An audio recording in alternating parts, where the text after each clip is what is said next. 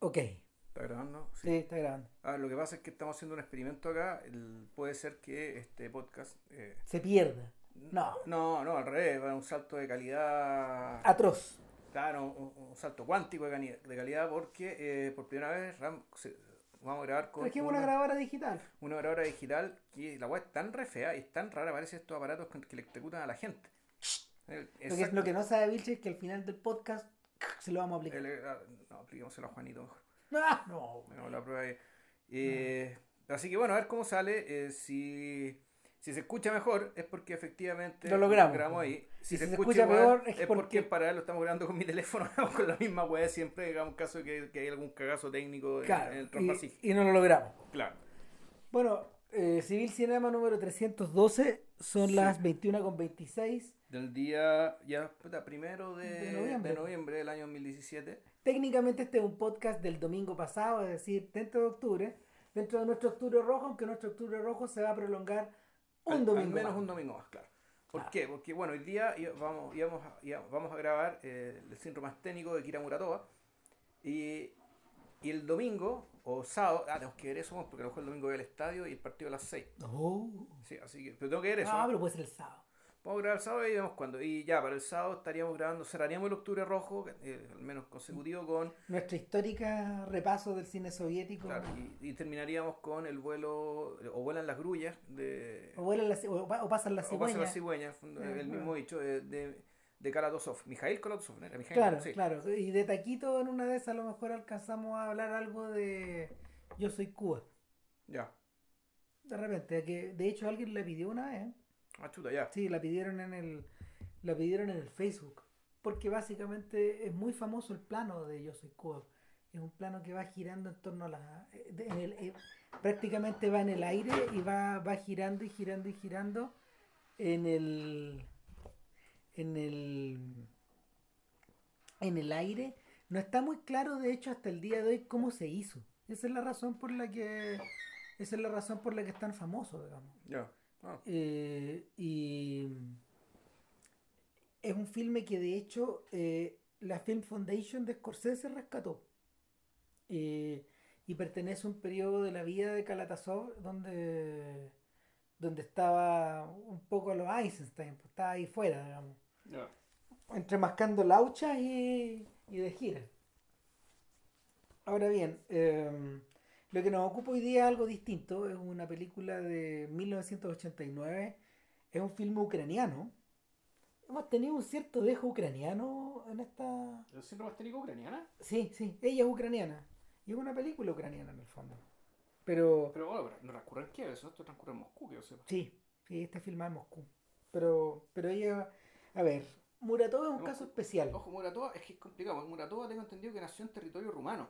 Sí, sí, de hecho es que ella estuvo casada con un... su- en su- el- el- ella estuvo casada con un sujeto, de hecho, que, que había que circulaba por Rumania, que es el señor Muratov. Ya.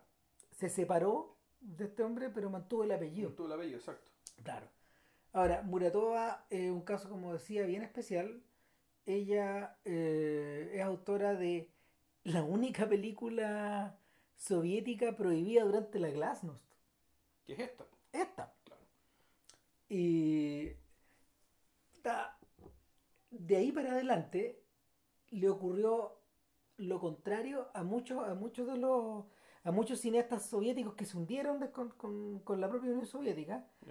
Eh, esta mujer em, de que filmó el síndrome asténico, no sé, pasaba los 50 años o como los 50 años, de ahí para arriba se enrieló y no paró nunca más de, de dirigir hasta hace poco, hasta su última película es de 2012.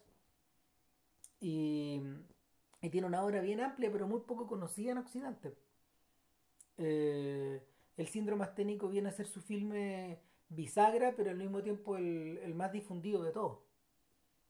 Eh, con Vilche habíamos estado conversando en la semana acerca de eh, algunos nombres que, bueno, vamos a incluir en el futuro en algunos otros podcasts, como, como el de Konchalovsky o el de Mikhalkov, los algunos por lo menos, claro. Claro. Eh, y, y claro, pues varios de ellos, varios de ellos tuvieron suerte, suertes distintas. eh, gran parte de eh, los realizadores soviéticos de los 70 están de vuelta en la Unión Soviética, después de haber vivido fuera muchos de ellos. Eh, los hermanos, los hermanos Mikhalkov, hecho, Volvieron los dos, de hecho. claro. O sea, porque Konchalovsky usaba el, el nombre de su mamá. Y, eh, y, y han tenido carrera posterior en la Unión Soviética. Eh, es, lo que, es lo que había ocurrido, perdón, posterior a la Unión Soviética en Rusia, que es lo que ocurrió con, con Alexei Germán, por ejemplo. Claro. Que, cuyo hijo, de hecho, es un realizador conocidísimo en el, en el, medio, en el medio ruso. Ya.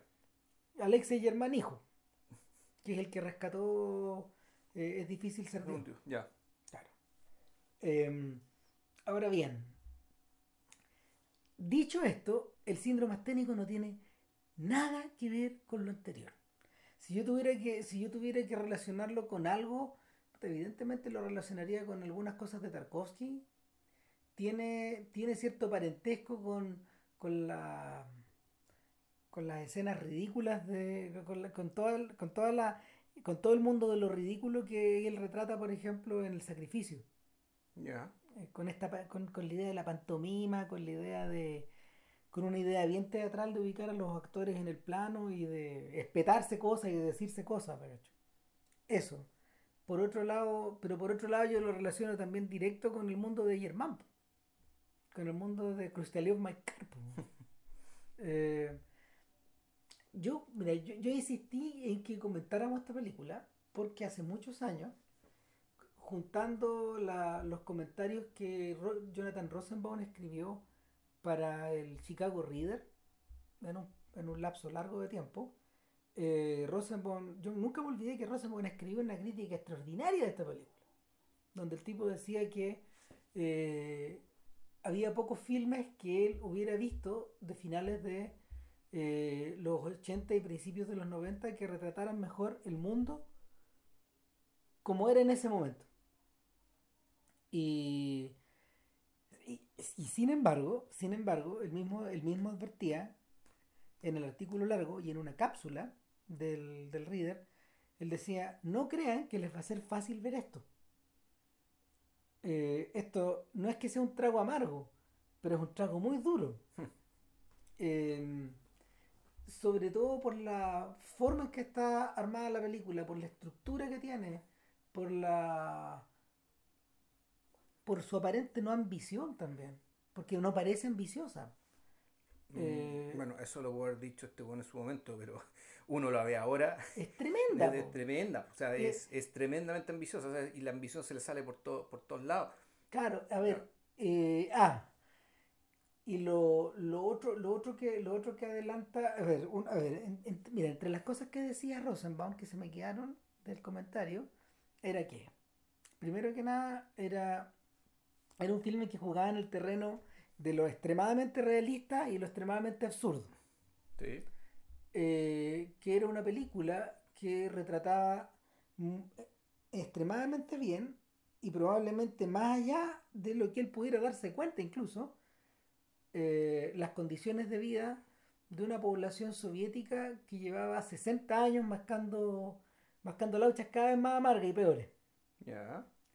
Eh, lo tercero, que lo que me pareció más interesante, era, era que eh, era la referencia, era la- y hay- esto, esto es como para desarrollarlo largo después, es la referencia a la- al nombre mismo, a lo asténico, o a la astenia. Sí.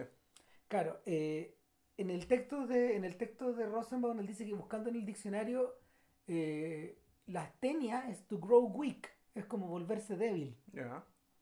Pero por otro lado, eh, el, eh, o quedarse impávido, por ejemplo, ante algo. Sin embargo, sin embargo, la astenia en esta película obedece a algo que es más eh, que, que, eh, es más es más complejo que eso. Pues él dice la astenia es una, para, sea, para estos efectos, esto cae en la definición médica de, de una, de, un- de una de una mm, de un estado mental que oscila entre extremos entre una, entre una extrema entre una extrema laxitud y una extrema indolencia y por otro lado una extrema agresividad una extrema mm, eh, reactividad. Eh, y, es, y este tipo decía, eh, a propósito de eso, y con eso termino, digamos, lo- la referencia al viejo, digamos, y, y pasamos a lo otro, es que él decía que quizás la película no le habría impactado tanto si él no lo hubiera relacionado con su propia experiencia como estadounidense. Ya. Porque él sentía que para fines de los 80, al final del segundo gobierno de Reagan, eh, los paralelos entre Estados Unidos y la Unión Soviética eran desquiciados. Sobre todo porque ambos habían servido al mismo maestro, que no eran sus respectivos eh, banderas políticas, sino que era la Guerra Fría. Ya. Y él lo veía desde ahí. ¿cachai? Que en el fondo este es el estatus de un país eh, em, agobiado por una guerra fría que tiene que seguir luchando finalmente y, eh, y que eso le hace paralelo eso le hace paralelo con la vacuidad y con la con la reactividad y la, y, la y la sandez del la sandez del americano de finales de, los 80 ¿cachai? Sea, de Homero Simpson. Sí, claro, exactamente. Esa es, la, esa es criatura, digamos, de esa época. Y ahí, ahí es donde se, ahí es donde se, se le arma la crítica. Sí, sí, pero yo creo que ahí eh, el, yo creo que ahí Rosenbaum lo que creo que comete el comete un pequeño error, digamos, el error de básicamente de esto de relacionar todo con uno mismo, que uno como, como espectador también lo tiene. Cuando Sí, tú, claro tú- que tú sí. ves la película así, ah, bueno, esta cuestión en cierto sentido me está hablando a mí y eso es y eso en el fondo un- es una distorsión, un seco cognitivo que, Que es difícil de sacar, que es digamos. difícil de sacarse porque eh, Que es bueno tener, de hecho, en principio también. o sea, no, no serías humano si no lo tuvieras, ¿cachai? o, o algo andaría más o menos mm, un poco, un poco torcido en uno mismo si no tuviera ese gesto, ¿cachai? Pero claro, si querías hacer el ejercicio ya bien más riguroso, analítico, analizar algo, ¿cachai? Tenéis que, yo creo que tenéis que tomar distancia de eso, ¿cachai? Para no, no ver las diferencias obvias, digamos, entre una cosa y la otra, eh, y de por qué lo que en, en- en la Unión Soviética era un problema, en realidad en Estados Unidos no lo es. El, a mí la película me, me gustó mucho porque, eh, porque en el fondo me recordó algo, a- algo que o, nos o me recordó o me desmintió algo que nos vendieron, digamos, que fue básicamente que el, la, el, el comunismo cayó básicamente porque la gente lo votó. Claro. Cosa que la, la película te muestra que no es, no es cierto. O sea, la, la película en el fondo te- lo que, es una película, es ficción, tampoco, una, es, es tampoco un documento histórico, digamos, pero lo que, lo que te muestra la película parece ser más verosímil que la explicación oficial, cuál es que el régimen no cayó por- porque la, la energía de la gente la votó, sino más bien el, el sistema cayó porque la gente ya no tenía energía. Es decir, el régimen soviético, eh, el régimen comunista, digamos, establecido de esa manera, demandaba de la población un nivel de energía y compromiso, digamos, que para, para el año 1989 ya no había, ya no Eh, quedaba. En ese Se acabó el fuelle, se acabó la, se, acabó la nafta, como dicen los argentinos. Claro, en, e- en ese sentido esta película es súper mega ultra hermana de Underground. Donde, donde en el fondo eh, te das cuenta también de ese desgaste. No es el centro de la película, pero está incorporado ahí. Porque Underground es muy grande, digamos. Entonces- Underground, claro, no, es que Underground ahí es el. Es que, es que la, la premisa es un poco la misma, ¿no? O sea, Sí. la, la premisa es que efectivamente eh, tú lo que montaste ahí es un país, es un, es un, es un país que demandaba un esfuerzo sobrehumano mantener. Y claro, pues, efectivamente, cuando se agotó la energía, ¿cachai? ya todo se vino abajo. En cambio, puta, uno puede decir que Estados Unidos no requiere de la energía vital de la gente para sostenerlo. Eh, como- Bueno, el mito estaba puesto en otra cosa. po. entonces, claro, uno puede decir que, claro, la, la- que cuando en 1992 gana Bill Clinton. Puta, fue efectivamente, fue una forma en que el país se revitalizó. La elite se revitalizó, hubo un cambio, un salto generacional también. Hubo un cambio, hubo un cambio cultural, eh, hubo un cambio. Hubo- hubo un cambio oceánico, hubo un cambio de mareas ahí. Claro, hubo un, cambio, un cambio de mareas, pero fue un cambio de mareas que, como todo lo que ocurre aquí en las sociedades, eh, en las sociedades, en, los sistemas representativos principalmente, eh, aquí la gente lo único, que, lo único que hizo fue sancionar esto. Pero esa energía no venía necesariamente de ellos. No, uno podría pensar que no, esto venía naturalmente del elite, del mercado, que está ahí, y claramente se convirtió en una oferta política de los medios también. Sí, obviamente. O sea, el mercado, el- los- cuando Claro. de mercado, los medios Están eh, incluidos. inclu- incluidos los medios. Claro, en cambio, en cambio lo que pinta el síndrome asténico es el páramo. A ver, el síndrome asténico es una película de dos horas, de Dos horas y- media, dos horas y más o media más o menos, sí. menos.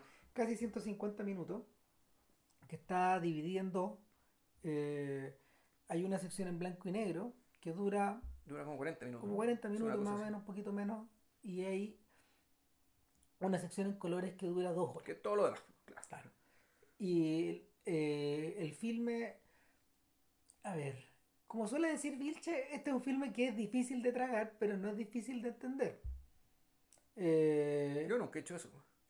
vamos a decir que las cosas son, o sea, hay cosas que parecen abstrusas, pero que no lo son, digamos. Ah, claro. Y en este caso es más o menos así. Eh, sobre todo en la primera parte que es muy, es muy in your face, está muy, está muy reflejada en la cara y, y en el fondo es la historia de. Es la, es la historia de el, de la caída en la locura de una viuda que Claro. está enterrando a su marido. Eh, es- la película comienza en un. eh, la película comienza con el plano de unos juguetes. De una. Sí, después unas señoras que están como retando a alguien. No, y te- las señoras están diciendo eh, que a ellas les enseñaron de chicas que leer a Tolstoy era bueno para el alma humana. Claro. Y lo repiten tres veces como que estuvieran eh, cantando una letanía, en el fondo. Y cuando, canoteando. y cuando tú las ves, tú dices, bueno, esta es la gente de Dovchenko. Mm. O sea, e- estas son las señoras de Dovchenko. Son las, son las madres tierras de, Dov- de Dovchenko. Pero, y de ahí, de ahí te sientes ruidos como de un barrio ¿Sí? y ves un pequeño niñito que está jugando a hacer pompas de jabón en una batea. Y las va soplando y van corriendo y van corriendo y la cámara hace un corte y se aleja y lo vuelve a reencuadrar ya desde lejos y tú ves que está en una ventana y que está jugando en el fondo. Y, y es una introducción bien parecida a Tierra. Sí, Claro, con la diferencia que el, aquí, si mal no recuerdo, una de las cosas que me llamó la atención de esta película en los distintos segmentos es que escoge muy bien los trozos de música pre- preferentemente clásica, ah, música Sí, clásica claro. occidental, de- preferentemente tradición austríaca y alemana. ¿sí? Eh, y fíjate que son piezas que yo no conocía y que si escuché no pasaron, pasaron colas, digamos. Yo tampoco pero, las conocía. pero que en la película lucen mucho. Sí, se ven súper bien porque... es, es decir, la, la, la convivencia, digamos, del sonido con, les- con, lo, con lo que le está mostrando eh, potencia la partitura. Funciona, Potencia la funciona en el sentido que, que Sokurov ocupa esa música clásica, De la misma tradición también. Y que son de la misma generación. De, Sí. de hecho, en algún momento la película menciona a, a Sokurov, German y a Mira Kuratova, Kira Muratova como la generación de cineastas que estaban ahí con todas las luces prendidas en esa coyuntura. Claro, son los tipos de la Glasnost, de hecho, son los que mejor la leen. Mm. Y, y nada, pues, a mí me da la impresión de que toda esta... de- bueno, de- bueno, espera, lo que vemos a continuación es un funeral. Y nos Claro. trasladamos ya a un funeral y hay gente que está llegando, está llegando con el cajón. Pero en realidad te muestran muchos funerales. Sí, Y muestran este- muchos y funerales. Este es un gesto bien soviético, ¿ah? porque hoy día, bueno, lo, lo vamos a comentar cuando veamos el tema de la, del vuelo a las grullas, esto de que el, el, el- el- el hecho, el, el, el- el hacerte evidente, ¿cachai? que esta historia que te estamos contando en realidad no tiene nada especial respecto de todas estas otras historias, ¿cachai? de todos, todos los ciudadanos, de todas otras personas que están conviviendo aquí. Es una historia más. Es una más. Ahora nos estamos fijando en ella, pero puede haber sido la al lado perfectamente. Claro, y bueno, la viuda está súper afectada, todos los familiares y los amigos también. El sujeto, el sujeto está a, a tapa descubierta y como, como Rosenbaum dice, diablos que se parece a Es Stalin. Es un Stalin blanco. Claro. ¿sí? Es un Stalin ruso, no un georgiano. ¿eh? Sí. Eh. Y, y el tipo está estiradito, embalsamado, a lo Lenin, en el fondo. Eh, y entre medio de estos llantos desgarradores de la mujer, un momento deja llorar y se va, güey. Sí. Y chao, pues bueno, ¿y qué hacemos con el cadáver? Bueno, Hay que enterrarlo. no, pues, ¿lo tapamos o no lo claro. tapamos? Pues hay que taparlo, pues, y, y, y- y y, y- y la esperamos a ella, no la esperamos a ella, Nah, y no sabemos más de Stalin. Claro. Y nos vamos, la seguimos a ella, y, y de ahí para adelante, claro, pues ella reacciona de forma súper violenta cada vez que tratan de, su- sus familiares o sus amigos tratan de interpelarla. O sea, el, claro, es- esa es la reacción. Lo, lo que se lee de ahí es que el, y es lo que yo creo que es la, la, la inter- la- interpretación, digamos, lo que eh, Muratova quiere hacer. Quiere mostrarte la... Quiere mostrarte cómo se siente una persona. Cuya que ha tenido una tragedia tan grande que la existencia del mundo ya es, es en sí una, Una prolong- una prolongación de esa tragedia, un recordatorio de esa tragedia. Todo, vivir, moverse. Vivir, respirar. moverse, respirar, encontrarse con gente, que la gente le hable, ¿cachai? irse, estar en su departamento, salir, en el fondo es un, es un estado de crispación, de, de crispación permanente. Asténico. No, para revés, que es lo Ah, no. contrario. Ah, no, bueno, pero sí, sí, pero es, que es lo- es es, absolutamente lo contrario. es todo lo contrario, es la Es lo crispación contrario. absoluta. Claro, es la crispación absoluta, es la. Es la. Es, es al revés, es una, una energía, ¿cachai? En el fondo, el, el- dolor, la pérdida, en vez de quitarte la energía, digamos, te la, Te la multiplica, multiplica. Te la multiplica y de una manera tal que también toda y toda y toda reacción, toda relación con los demás es roce. Llega un roce que también genera más energía. O sea, mira, todo movimiento, Ujú. todo movimiento es una perturbación, Ujú. toda interpelación es una provocación. Cada vez que alguien le habla, ella les ladra de vuelta. O los agrede. O, eh, o ella misma, no sé, se cruza con un sujeto y le dice, ¿Tiene, ¿te quieres ir a acostar? Claro. O sea, todo, todo es... No hay, no hay ninguna cosa que ella no amplifique por 10. Claro, entonces ahí tú te acordáis, ponte tú de. Y, una película en el sentido bien adelantada, porque cuando te decían, oh puta, Von Trier, weón, ¿cachai? Cuando hizo esta película, la Breaking the Waves, ¿cachai? Ya, bueno, de esto estamos hablando. Sí, claro. Pero, pero 15 años antes. Sí, es un tema. Bueno, es que, a ver, en Fontrier es un tema, y, y- pero no, no está usado nunca de esta forma, yo creo. En Fontrier, en Fontrier la, el, incluso, incluso las protagonistas femeninas son trasunto de su, de su exceso de masculinidad. No, y al mismo tiempo, el, es- esos personajes, que yo también creo que in- incluso de- desde lo extremo y, y desde las situaciones extremas por las que pasan, el- están hablando en fondo del- del- de lo que entendemos por general amor. Claro. Al menos esas historias, ¿no? Lo que es pornografía, lo que es eh, porno, eh, es otro cuento. No, es otro cuento. Pero, los- pero los personajes de esa época, eh, eh, de ese personaje, o el personaje de la Bjork, ¿cachai? Puta, tú sí andas, an- andas por ahí, efectivamente, tú, como te dices, decís tú, son, son personajes masculinos, son, son personajes mirados desde una masculinidad, ¿cachai? Que en el fondo, que, que de una manera parecía que las terminaba reduciendo, Sí. ¿cachai? Que, pues, el- el- lo que uno siente que hacen con esos personajes en realidad es eso, ¿cachai? Son la- las victimiza. Ahora bien, eh, Bueno, aquí la Muratova, claro, el Muratova aquí lo que hace pues, es otra cosa. no es otra ¿cachai? Es cosa. otra cosa y aquí efectivamente tú decís, em- empieza a... eh, y aquí lo que hace es un poco potente que a parodiar y a homenajear a Tarkovsky, ¿cachai? En secuencias que son evidentes, ¿cachai? Una cuando va a al, al hospital, ¿cachai? Cuando, cuando va al hospital a renunciar, a dejar la O pega. sea, no- bueno, primero nos enteramos, no, o sea, de, antes. No, exacto, está esa escena, está Ah. la escena cuando se pone a huear con las, con, la- con, las- con las Con copas. las copas, pues, hay un ¿Cachai? momento Que- que ahí que- está- estamos jugando al espejo. pues, No, no, Stalker. En, la final de Stalker, ¿cachai? La cuestión que la, la copa queda por la mesa ah. y ella hace lo mismo, pero ella las, las, las bota, ¿cachai? Porque la empuja y después, pum, las bota.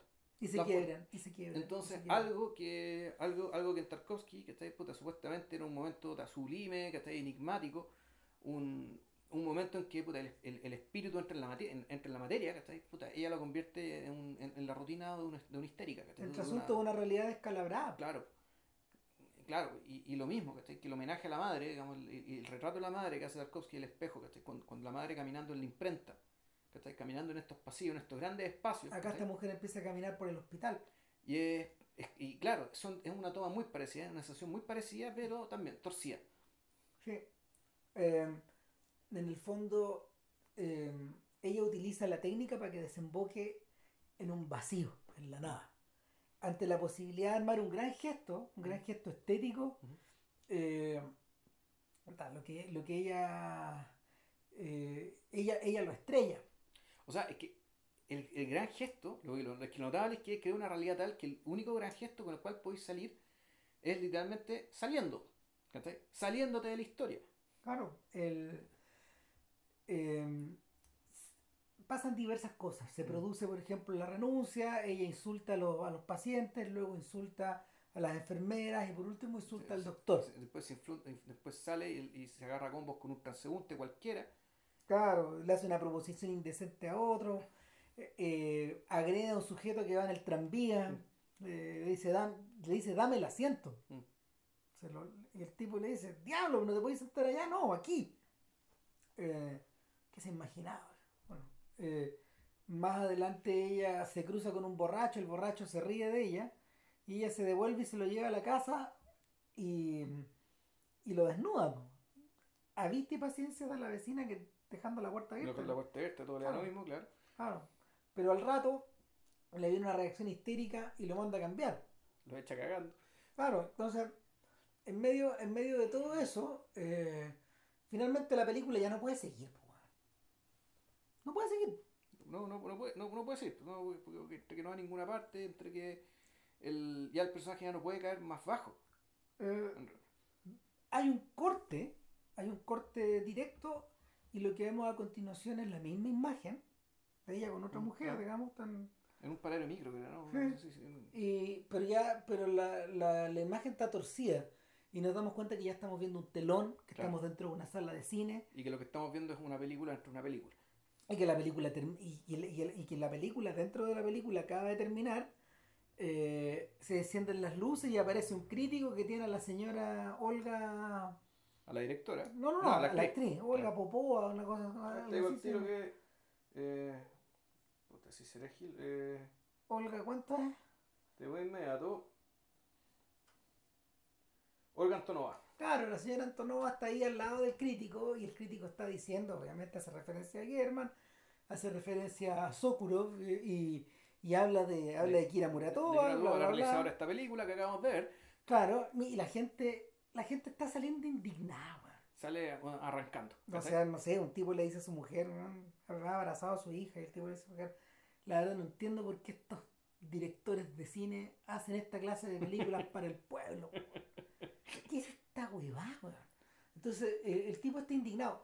La gente sale en masa y atrás los únicos que nos separan son los milicos. Son los, son los marinos ahí que no salen hasta que el teniente, el sargento que en cresta sea, weón, les diga aquí nos vamos. Claro, pero lo se levantan, pero eh, muy, en, muy en segundo plano, porque frente a nosotros hay un sujeto que está profundamente... Raja. Claro, que es el señor Popov. Eh, que el actor se llama Sergei Popov, Sí. el personaje se llama Nikolai. Y, Que es, que es el héroe de la película. y espérate, Claro. Sergei Popov es el co-guionista de Muratova, de esta película. Maravilloso. Entonces, Popov pone el pecho y se convierte de un día, de un momento a otro, en el, en el, en el insospechado protagonista de esta película. Ahora bien, eh, lo que ocurre a continuación es que la gente empieza a abandonar el lugar, los milicos, eh, los milicos, eh, la- la- no sé, los civiles, Hay un colegio también. hay un colegio, eh, no sé, y O sea, me es como si estuviera la sociedad completa La- dentro de ese cine. exactamente un mundo entero. Y la señora Popova, de hecho, también se Y, y- y todos se van porque básicamente no hay diálogo posible. No, pues, No claro, hay la- interés. La señora se, se manda a cambiar porque ella, misma insulta al crítico y lo manda a la chucha. Claro, y el crítico, puta, el crítico es un maestro de ceremonia. Que trata de mantener la, el- la forma. Pero eso es eso, mantener una forma. ¿Cachai? Mantener una forma cuando ya, puta, no hay diálogo. O sea, no hay diálogo entre el, cine- los cineastas, digamos, entre los artistas, ¿cachai? Y el público. El circo No se hay. fue, se, se, le- se- se- se levantó, es como en el circo de Chaplin. Se levantó la carpa y lo único que quedó fue el círculo en medio, ya no hay ni una hueá más. Sí, pero es que, es que, lo, lo que, lo, que, lo que eso te indica es que, y eso, yo me imagino puede ser que sea una percepción de la misma Muratova, digamos, ¿cachai? Es que ese tipo de películas, ¿cachai? Solamente era posible, ¿cachai? Porque había, había un partido, un Estado y un ideal, ¿cachai? Detrás, ¿cachai? Que hacía, que hacía posible pensar, ¿cachai? Que películas como esas podían llegar a una gran masa. O por, lo, por- o por el contrario, eh, el, lo podéis plantear al revés también. La oposición a ese sistema podía generar esta clase de películas también y establecer un diálogo de sordos donde el sistema eh, irónicamente financiaba estas weas que lo estaban insultando. po. Sí, po. Y eso pasó una y otra y otra y otra y otra vez Lo que pasa en es los que 60 y en los 70. Porque entonces tú pensás, si el Estado financia esas películas es porque en el fondo en realidad no eran oposición. No eran la oposición. Es decir, cumplían su rol, cumplían su función dentro, de- dentro del mecanismo. Claro, ahora, ¿cachai? Hay casos extremos, como el caso de Alexei Germán, cuya segunda película, la una que filmó el 71, Ya. eh, la estrenó él en Climón. El buen dijo, eh, el buen dijo, eh, Germán no tiene otro proyecto, saquemos esta weá del. que, que, que- saquemos esta weá que la censura había quedado, había dejado perdida durante 15 años. Klimov, fue, Klimov que, que del que comenta, del que comentamos hace muchos podcasts, eh, Ven y Mira, Coman sí, Y Smotry. eh, exactamente, eh, fue el último presidente de la Academia Soviética Claro. antes de la caída. Exacto. Prácticamente fue un cargo que él pidió. Él pidió tener. Ya. Y, y fue el cargo por el cual él finalmente también hizo una especie de sacrificio. Él no volvió a filmar nunca más. Mm, No hizo ninguna película más. Y lo que. Lo que y- pero lo que sí hizo fue eh, atar cabos sueltos, restaurar cosas, salvar otras, devolverle su carrera para no. Eh, un montón de cosas, un montón de cosas que son muy estimables, pero, pero que, que no lo, lo- lo que lo que él estaba haciendo era cerrar algo, ya. finalmente. O sea, dejar, de cer- cer- cerrar las cosas, dejarlas bien armadas para lo que venga. Claro. Al futuro, porque no sabemos cuál iba a ser, pero ya, al menos dejar el legado. Exacto, entonces Muratova, Muratova prácticamente está filmando en tiempo real este, este desarme. Y, y esta gente empieza a salir del cine y vemos que ya, ya no está en el cine, está como en una, una especie de semicúpula que, que es el metro, es la entrada al Sí. metro. Es la entrada al que el metro. metro Moscú este es un, metro que tiene unas escaleras mecánicas súper largas porque Y es muy conocido, de hecho. es muy conocido porque son como 80 metros bajo tierra. El metro porque fue pensado al mismo tiempo como metro y como refugio antinuclear. Claro. O sea, Stalin dijo, ya, puta, en vez de hacer dos weas, hagamos una, hagámosla bien. Exacto. Y ya, Y, y- y las hordas caminan y caminan y caminan. Y después, primero vemos espaldas, después vemos cabezas, después vemos cuerpos. Divi- Divisamos a nuestro dormilón caminar con los ojos cerrados. Entra, entra esta masa al metro. Y, y al lado de él van todos dormidos. po. Mm. Como si. Como si en el fondo. Este fuera, este fuera un metro que va directo al purgatorio. Pero al mismo tiempo, uno podría decir que uno que andaba al metro en distintas partes del mundo, loco, él son las mismas caras de nada, weón, ¿cachai? Sí. En el metro Santiago de Chile, en el metro Nueva York, ¿cachai? O en- donde te acaba de andar en metro, ¿cachai? En, en Sí. Praga, en mi caso. Pero es la misma, weón. ¿Cachai? Exactamente lo mismo. Y nuestro narcoléptico dentro del metro, puta, también se queda dormido, weón. Y de hecho que ha votado a la. que ha votado, a la, a la salida de un. a la salida de un vagón, puta, la gente eh, al menos les da la decencia para en vez de pisarlo, que agarrar, eh, agarrarlo y llevárselo como un pórtico, digamos, ¿cachai? donde no moleste a nadie. Eh, y, y donde, claro, aquí la cosa efecti- efectivamente es como, decía Rames, es media chaplinesca, casi media cómica, es- se, se vuelve media bufa, eh, o derechamente bufa. Y, y después, puta, con el tiempo nos vamos dando cuenta, ¿cachai? Que este sujeto, eh, ya para, para colmo de para colmo de básicamente de males y de absurdo, resulta que este buen es profesor. Es un profesor. Eh, y puta, en, en- en las clases, ¿cachai? ya también vemos más o menos, y de manera que yo diría incluso más aguda, eh, vemos el- la manifestación del síndrome, de este síndrome asténico, asténico colectivo, principalmente por la incapacidad de, de tener nada que transmitirle a la generación siguiente. Eh, el, fracaso, el fracaso de este sujeto como profesor es un fracaso que se evidencia que uno también ve en la que uno también ve digamos, como caricatura digamos, en distintas películas sobre eh, la educación secundaria principalmente. Ya sea, ya sea en Chile, ya sea en Estados Unidos, ya sea en Francia, películas que hemos comentado acá. Respecto de que, claro, los colegios en el fondo son cárceles que eh, donde se condena a sus internos al aburrimiento, a la aparente irrelevancia, eh, y donde al mismo tiempo las personas que están ahí, los jóvenes, adolescentes que están ahí, no tienen cómo entender el valor de lo que se les está tratando de entregar, aunque de la manera más torpe posible. El, esto que para nosotros en el fondo es un dato de la causa, digamos, es parte, del, es parte de lo cotidiano, eh, es parte del sistema mismo también. E incluso uno podría pensar que es una incluso uno de los pilares, uno de los pilares del sistema. El, el- esto de mantener a la gente permanentemente semieducada, ¿cachai? Aquí en, en- en la película Muratova es, es- es mostrado como otro indicio más de la catástrofe, otro indicio más de la, de, de la fatiga crónica, digamos, que está sufriendo este país. La, los muchachos no tienen, estos muchachos a los cuales eh, Nico- Nicolai, el profesor Nicolai, el narcolépsico Nicolai, les trata de hacer clases, efectivamente no, no tienen nada, no, no, no son material ¿cachai? para seguir perpetuando el- la convicción, la ideología y, y el ethos digamos, ¿cachai? que mantuvo el régimen también durante tanto tiempo. O sea, son todo lo contrario de nuestros soldados de Chujray, pues. Sí, pues, es todo lo contrario. Todo lo contrario. Oye, ¿y usted qué está haciendo mirando por la ventana? No, No, no, mirando a la gente, po. claro. Y este- O, o, o ponte tú, claro, o, o- o- o- o este, o este muchacho, el cabro, el, el cabro de la, de la- del, del vuelo de las grullas, que, que, claro, esos eran... No vamos a decir que era el hombre nuevo, pero se le parecía bastante. No, son, un de- son un dechado de virtudes, pues. weón. Acá, Claro, y en un periodo que dentro de todo, eh, y en un, y un periodo, mm, un periodo bien optimista además del cine soviético también, digamos, porque se había ganado la guerra y el país se está convirtiendo en superpotencia. Y, pero al mismo tiempo ya había pasado también el terror de Stalin. Por lo tanto, uno veía, uno veía dentro de todo cierto optimismo, y, desde ese optimismo se hacían cargo de la tragedia de la guerra. Estamos hablando de la, de la historia sol- la balada del soldado y, el vuelo de las grullas, eso hablaremos después.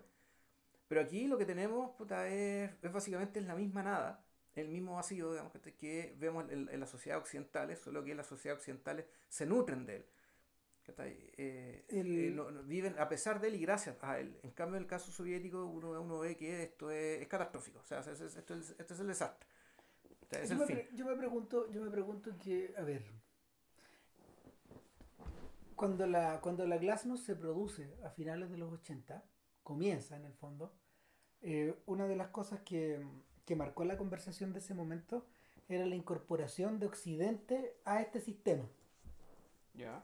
Entonces se habló mucho, por ejemplo, de la aparición de Blockbuster o de la llegada de, no sé, de McDonald's y de, de- de todas estas empresas De todos los giles haciendo cola, bueno, un, un día para poder comer otra, McDonald's. otra clase de cola, claro. Entonces, eh, eh, es en esa lógica que, que parte del nihilismo, parte del nihilismo de Occidente en ese momento eh, se, algunos tipos vieron que se colaba hacia allá. Pero yo encuentro que es otra clase de nihilismo. Otra clase de pauperización, otra clase de mm, otra clase de retroexcavadora. En último término, no es la misma cosa. Eh, Muratova en ningún momento del síndrome asténico le hace un guiño a Occidente. No, por En ningún lado. ningún momento. Es impresionante. Salvo en la música clásica, creo yo. Sí, claro que sí. Pero, Pero, eso, claro, es, es- es algo estético, digamos, no... claro, pero, pero no, es es algo, es algo que aquí está resuelto en los términos de mi nación. Claro. Básicamente de eso estamos hablando. Y, y, y en ese sentido, ella no está operando como Dovchenko, es decir, no está operando como un ucraniano, narrando, narrando, narrando historias o creando épica para la revolución, sino que, sino que está hablando como una soviética Sí. que, que está pagando la luz. Y, y nada, pues de aquí para adelante eh, la suma de escenas, la suma de escenas que, la suma de escenas que están protagonizadas por, Nicolai. por Nicolai, nuestro profe, eh, están todas, a ver, ¿qué pasa? Están, que- a ver, están en colores, es decir, se ven menos cinematográficas que lo anterior. Exacto. En segundo lugar, están todas descoyuntadas, eh, no tienen eh, como- aparente ligazón Sí, con otras, Son como gags. con otras. Son como unos gags. Sí, y además se Y se alterna, disuelven. y se alterna también con el seguimiento de otros personajes. Con esto, con esto hablamos, digamos que la historia de la historia de este, pero también puede ser la historia de cualquiera. Y estos cualquiera puta aparecen. Uno de ellos, por ejemplo, es un alumno, que es Yunikov. Un alumno con el que. que el pelotudo que está mirando para que afuera. el pelotudo po. está un buen bien feo, ¿cachai? Pero resulta que un buen muy despierto. Sí, pues. Y que y con el profe se agarra combos con él en O sea, clase. llega, llega un momento, llega un momento en que, en que Nicolai ya no da más Mm. y, y- y supera su desidia y, y se agarra combos a todo chancho y le, y le dan. Puta, y para colmo le pegan. po. No, y Unicov le pega. El, pero claro, el, y ahí también otra lectura. El tema es que cuando decía Ram que el, se oscilaba entre una cosa y la otra, yo creo que en realidad tanto la, tanto la extrema, la agresividad extrema y la, la laxitud extrema en realidad son síntomas de la misma falta de energía. Es decir, la, el, con- la- Bueno, ese era el punto de Rossi. po. Claro, la contención de la violencia también requiere un nivel de energía importante. Porque cuando básicamente explota la violencia es porque ya, puta, las normas, las normas de convivencia, por una parte, la, la, la apreciación del otro como una, una persona, digamos, que una persona legítima, cuyo, cuyo interés también puede ser tan legítimos como los tuyos, digamos, todo eso requiere, requiere un esfuerzo. Y el, por el contrario, digamos, la negación de la, la negación de, lo, de, la, de la legitimidad, digamos, de lo que el otro es, lo que el otro quiere, digamos, eso no requiere ningún esfuerzo, eso es lo más primario y lo más básico que hay. Y es lo primero que aflora. Entonces la, el cansancio y el agotamiento al que alude el título eh, se manifiesta principalmente, tanto en la, en la narcolepsia de, de, Nicolai, pero también se manifiesta precisamente en la regresión inmediata hacia, hacia la brutalidad, hacia la crueldad. Ponte de, de hecho, uno de los gestos, no sé si optimistas, pero donde, donde Muratova básicamente re, retrata que el síndrome, el, el síndrome asténico eh, tal vez no sea ni tan definitivo, es que efectivamente el mismo Yunikov, este personaje que en clase ya no, no da más, de, de, aburrimiento, decía cualquier cosa, sin embargo él se agarra a combos con dos pendejas que empiezan a agarrar para el huevo a un, a un deficiente mental en la calle. Ah. Entonces, donde puta, tú decís ya, no todo está perdido, y de hecho, el, de hecho Nicolai ve la escena y quiere hablar con Yunikov para decirle, weón, tú eres una buena persona, tú tú, to, todavía hay algo, todavía queda algo. Y, y, claro, ¿qué pasa? Pasa que Unicov no lo pesca. No, no es posible diálogo. O sea, estos gestos, el, está en un estado tal en que ni siquiera estos gestos que rompen esta inercia, que rompen la astenia, pueden ser reconocidos e ir más allá que eh, ir, ir, más allá de, lo, de, de la casa del propio individuo que lo ejecuta. Ahora, yo tengo una pregunta ahí. Y la, la voy a dejar tirada para que la desarrollemos al final. ¿Esto no tendrá un eco, por ejemplo, en la forma en que los gringos están viendo a sí mismos y a su cultura hoy? Dejo esto aquí y volvemos a la. Mm, volvemos a la. para que, para que le demos vuelta más rato, digamos, pero.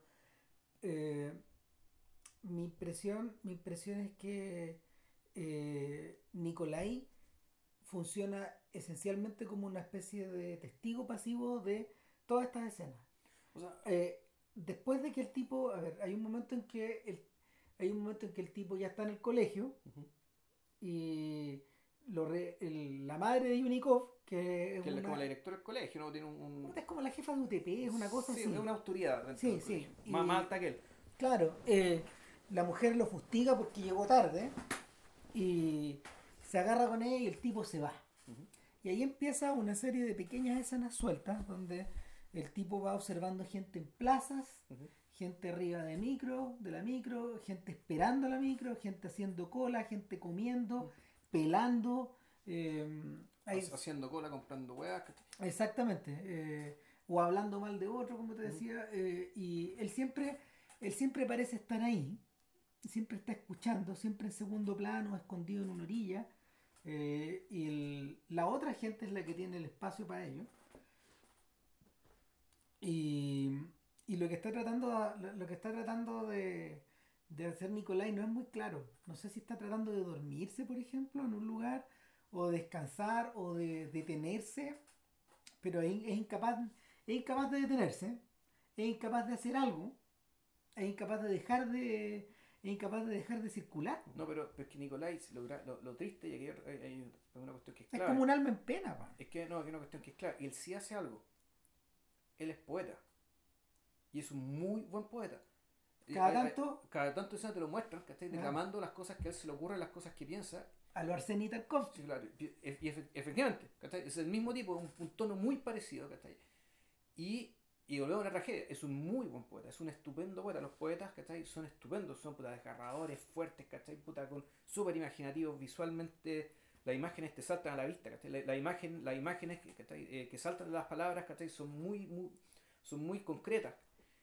Y sin embargo, volvemos, ¿cachai? al igual que el gesto de Unikov, el gesto de Unikov, los, poe los poemas quedan ahí. ¿cachai? Se pierden. Se pierden, se pierden en el aire, digamos, ¿cachai? ¿Por mm. qué? Porque efectivamente la... Y aquí uno, claro, uno podría pensar que en el fondo la, la sociedad existe para que estos gestos de bondad, de belleza, que yo, tú, tú, tú. Puta, llegan a los otros, ¿cachai? El... Se expandan, crezcan. Entonces, bueno. y como eso no ocurre, puta, tú te encontrás, ¿cachai? Que la, el fondo del diagnóstico que está haciendo la Muratova, ¿cachai? Respecto a su país, es más o menos lo mismo que dijo un poco tiempo después, o, más, o un poco antes, tiempo antes, en realidad, Margaret Thatcher, respecto a que no existe semejante cosa que en la sociedad. mira, que, mira que fuerte, como que la, el, el, la Unión Soviética, que, o, o, o, mira que interesante, la, la, Unión Soviética que creía más en la sociedad que en la comunidad. Eh, es decir, en la, en la unión, en, la unión de extraños, en la unión de extraños que están eh, unidos entre sí a través de un Estado que posee una ideología, pero no es necesariamente una comunidad de fe. Y sin embargo, cuando, cuando eso se cae, puta, no queda nada. Pero no queda realmente nada. Queda la inercia, queda lo que vemos, queda el cansancio, queda la fatiga. Y sobre todo, digamos, y, y, lo mismo, queda la incapacidad de que, los, de que los gestos, las acciones, las palabras, eh, valiosas, intencionadas, que tengan algún tipo de repercusión. Es decir, pasa con el gesto Yunikov, pasa con la película que vemos al principio, y pasa con los poemas de nuestro, de nuestro Nicolai. Una de las cosas atroces de. Una de las cosas atroces de. De la. del final de la Unión Soviética es que mucha obra artística eh, eh, se precipitó en la nada. No, no tenía. no tenía público. Sí. No tenía. No, espérate, no, no, tenía público, no tenía compañía distribuidora. No tenía, no tenía teatro donde exhibirse. Sí, si en el fondo era, es una obra de arte hecha para un país que ya no existe más. Claro. Y aquí en el sentido concreto, o sea, en el sentido el, el, sí. en, en, el sentido real, digamos, no necesariamente claro. fronterizo ni político. En ese sentido el reclamo es distinto, por ejemplo, al que al que tenía al que tenía eh, Kusturiza a propósito de Yugoslavia, su país que ya no existe. Claro. Claro que ese fue un país que, claro, ahí lo que pasó fue otra cosa. Exacto. Claro. Y él, él reconoce la posibilidad de eh, fragmentar el país de tener, su, de tener una isla al final de la película donde todo pueda volver a comenzar. Sí. O todo pueda, pueda volver a decaer y a destruirse, da lo mismo. Claro. Pero reclama para él la libertad de hacer eso. Claro. Aquí, aquí el, el, escenario está demasiado encima todavía. Eh, le corresponde a la Muratova del futuro, que desarrolló una amplia obra ucraniana, yeah. o a Svyagintsev, o a Sokurov, o al Sokurov de la era rusa, Claro. pensar esa, ese, ese país. O al propio Germán también. Sí. ¿Cachai? Pero, pero es otra historia, es otro momento, es otro capítulo. Esta, el, cuando, yo, cuando yo estaba viendo esta película no podía dejar de pensar en, en el gesto de Benders con las alas del deseo. Y con esta película tan remala. Eh, Ahora que hizo después, tan lejos, tan cerca. Exactamente. ¿no? La continuación. Ahora, ahora, ¿qué es lo peor de tan lejos, tan cerca? Eh, toda su aura angélica, toda su vendedura de pomada. Yeah. ¿Qué es lo mejor de tan lejos, tan cerca? Y todavía es lo mejor, porque adentro de esa película hay otra. Yeah. Lo realmente choro de la película es todo lo que le pasa a Otto Sander. Todas las idioteces que le van pasando, estas, las quijotadas, ¿te acordáis? Yeah. Que, Poco. a ver, porque el, el personaje es radicalmente distinto al, al, del otro Ángel. Al de Bruno Gans. Al de Bruno Gans. Eh, a Otto Sander le pasan puras quijotadas, puras tonteras. Eh, el, el, a medida que se va a medida que se va convirtiendo a, a medida que se convierte en hombre no, claro digamos que además él tiene un físico de comediante. O sea, Exacto. flaco mirado ojos y grandes. la, y la, y la película la película agarra vuelo en esa media hora o tres cuartos de hora donde estamos dedicados a él. Yeah. ¿cachai? y funciona súper bien. Y funciona funciona un poco en la medida de esta misma ridiculez. Okay. de, de, de, este mismo absurdo de este mismo vacío. Eh, y eh, complementa un poco la seriedad de la otra, la solemnidad de la otra. Yeah. En, ese, en, ese, sentido, Benders le chuntó medio a medio a, a, esa parte del tono. Lo que le cagó fue todo lo que todo el diseño euro, el diseño paneuropeo que no funciona para ni una huevada, digamos. Pero, pero la, el, todo lo que tiene que ver con la todo lo que tiene que ver con la historia chica, con, lo, con, con la broma, con el chiste, funciona. Yeah. Y el y en este, en este caso, en este caso hay momentos donde hay momentos donde, donde la donde las andanzas de Nicolai también revierten como a lo, a lo ridículo, a lo bruto, a lo divertido, a lo a lo no te diré inocente, pero No, lo que pasa es que el, claro, es así porque esto esta otra cosa, el incluso uno, uno podría pensar que el, el, el nivel de, de, agotamiento también eh, te impide las ondas expansivas de lo bueno, pero así también como de lo malo. ¿Sí? Por lo tanto, todo lo que ocurre en cierto sentido es inocuo, inofensivo. inofensivo. Es un poco la relación, es, es, es, parecido a esta relación que él tiene con, las con, las, con las dos amigas que se llaman Masha, Claro.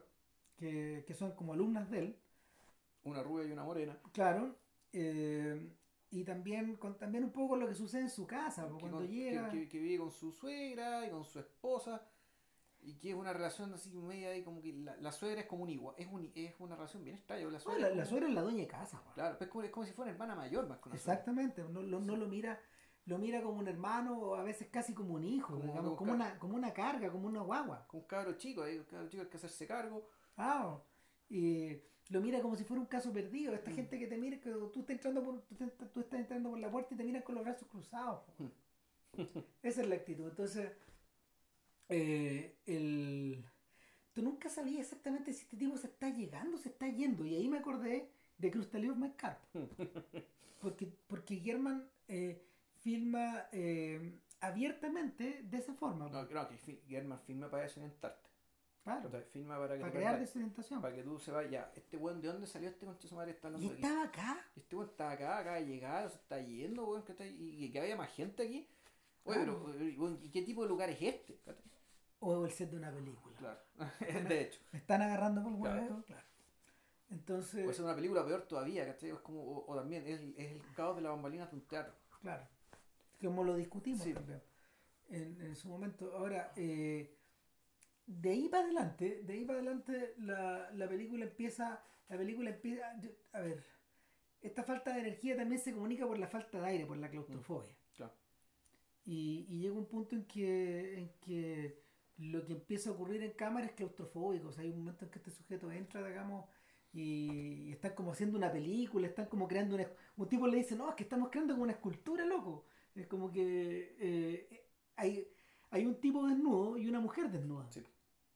Que están haciendo bueno, una especie de cuadro vivo, una instalación, un performance, ¿cachai? Claro, y, y se parece un poco, se parece un poco a los cuadros vivos de Godard, por ejemplo, en, en Pasión. Tiene que, tiene que ver un poco con eso, pero también nuevamente es la versión descalabrada, es la versión desordenada. La versión- Claro, de, de- de una cuestión, y además absolutamente eh, 20 años atrasado. O sea, Sí. ese, ese tipo de cosas, ya fue, po. eso ya fue, eso era la weá que hacía Antonioni, ¿cachai? O no sé, o sea, de- Fellini. que hacía Antonioni, Fellini. Ken Russell, ¿cachai? O sea, es una O cuestión sea, que... De hecho, la, la ¿cómo se llama? La, la, la, la directora del colegio, en el fondo, ella es un personaje felinesco. eh, sí, porque Sí, hasta físicamente también. Exacto. Ahora, ¿cómo se llama esta señora? Eh, no tiene nombre, es solamente la, la profesora. Claro. El, el- lo mismo ocurre también con las dos mallas. Eh, hay un momento donde una hay un momento donde una se convierte en pareja de este viejo, ¿no? De, Claro. de Nicolai. po. Pero esto ya, esto ya es cercano al final, porque en un momento en que este viejo ya, este muñeco cae, cae- termina de caer en desgracia, ¿cachai? Cuando estamos en una reunión, Sí, en la reunión de lo- del consejo de profesores, pues. Puta, y el director del colegio, weón, puta, un señor, un señor de bigote, weón, tiene un bigote, un tremendo bigote, unos grandes pelos. del que ya nos habíamos reído porque el, porque el tipo había hecho una parodia de, o sea, había hecho una presentación que se convierte en parodia delante de todo el curso, delante de todo el colegio, una cosa así. Antes. Ya. eh, y en el fondo es un personaje muy parecido al director de Los Simpsons. O sea, y, y, y la... Claro, o sea, no, no es el caso, no se acuerdan cuando hablamos de entre, de entre los muros, ¿cachai? que al revés, el director del colegio francés, él era el representante del Estado, por lo tanto era un personaje de una inteligencia, una dinámica, el único que usaba eterno, Del raro. que usaba chaqueta, ¿cachai? pero él era el representante del Estado dentro de ese colegio. Claro. Y era un personaje que, puta, estaba absolutamente, estaba, era absolutamente consciente de todos los cagazos, de todas las insuficiencias que había. Y trataba de resolverlo lo mejor que podía, digamos, ¿cachai? Pero, y, y- pero está filmado un poco con, con muy- desde, desde el respeto. No, Cantet lo, lo, lo ve, como- lo, ve como una figura, ¿cachai? Que, se, lo, que, que él no es el problema, ¿cachai? se lo evoca como con la, con la autoridad de un juez. Sí. Es un juez, de hecho, hay un momento en que él dirime exactamente. en la película. En este caso no, pues este señor es una, este señor es un miembro de la Parachik y, y bienvenido a menos. Claro. eh, hasta físicamente evoca esto, evoca como su lo, lo, lo poca cosa que, O que sea, es un personaje, es un personaje Ruiz. Sí, Como que, como que de- de- como que tú lo veías y ya, sí, es que él es un personaje Ruiz, puta, hablando pura weá, pues, ¿cachai? claro. Sí, habla y habla y habla y habla. y habla.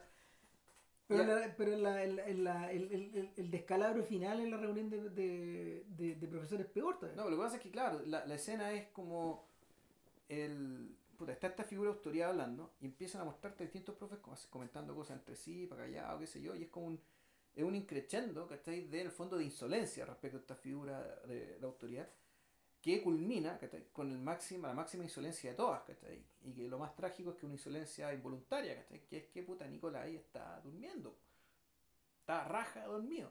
Pero raja, raja. Le bajó la narcolepsia. Le, le bajó efectivamente la narcolepsia, ¿cachai? Y claro, esta cuestión ya es, y aquí es donde Muratova, ¿cachai? Ya básicamente dice, ya, por si alguien no entendió, bueno, de esto, se- esto se trata de esto. Eh, ya todo lo que nos puedan decir, ¿cachai? No puede sino provocarnos esto. O sea, ya las palabras se vaciaron, las frases se vaciaron, la ideología se vació, el contenido se vació. Eh, algunos, puede ser que mira, algunos ¿cachai? todavía consideran motivo de risa digamos, esto que se está diciendo, pero ya ha llegado un momento en que ya ya se llegó el momento en que ya, ya no ni para eso. es Esto solamente poco- nos da sueño. Es un poco, claro, es un poco la, es un poco la reacción que, que a estas alturas se tiene del- de, los parlamentarios chilenos chateando en Facebook mientras están en la cámara. o sea, ya, ya, ya dejó de ser divertido. Claro, Y, entonces- y- y ya dejó de ser indignante. Dej- dejó de ser todo, ¿cachai? Y claro, y ahora está puta la desesperación respecto de, bueno, de que puta, están muy preocupados de que nadie va a votar y qué sé yo.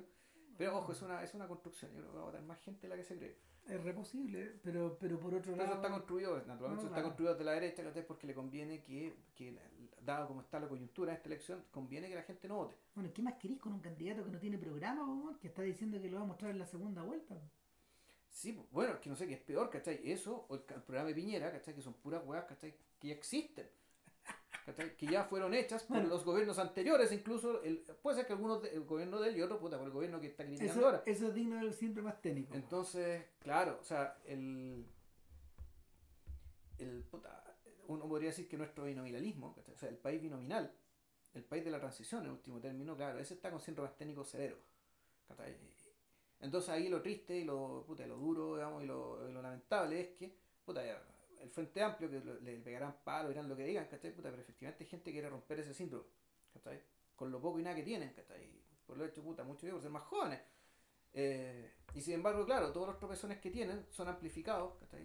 y magnificados eh, cuando si uno lo piensa se- severamente, se- seriamente, digamos, ¿cachai? Ninguno de sus tropezones ¿cachai? se compara, pero ni ínfimamente con el hecho de tener diputados comprados. po. O sea, bueno, que, que eso e- esa cuestión, bueno, es, es- esas hueones que les dictaron las leyes ¿cachai? por correo. ¿cachai? En cambio, y, y entonces eso pasa viola, en cambio aquí estos los revientan porque, oh puta, weón, se, se, se condorearon bueno, a elegir un candidato a diputado. ¿cachai? No, No, la resolvieron bien. No, y se condenaron a elegir una candidata que en el fondo es débil también. Pero es que no, bueno, no tenían otra. ¿cachai? No, no tenían otra. Y, y por último, es que es el tema. Es que es débil para ganar. Pero ella siempre dijo, ella está al servicio del proyecto. Mm.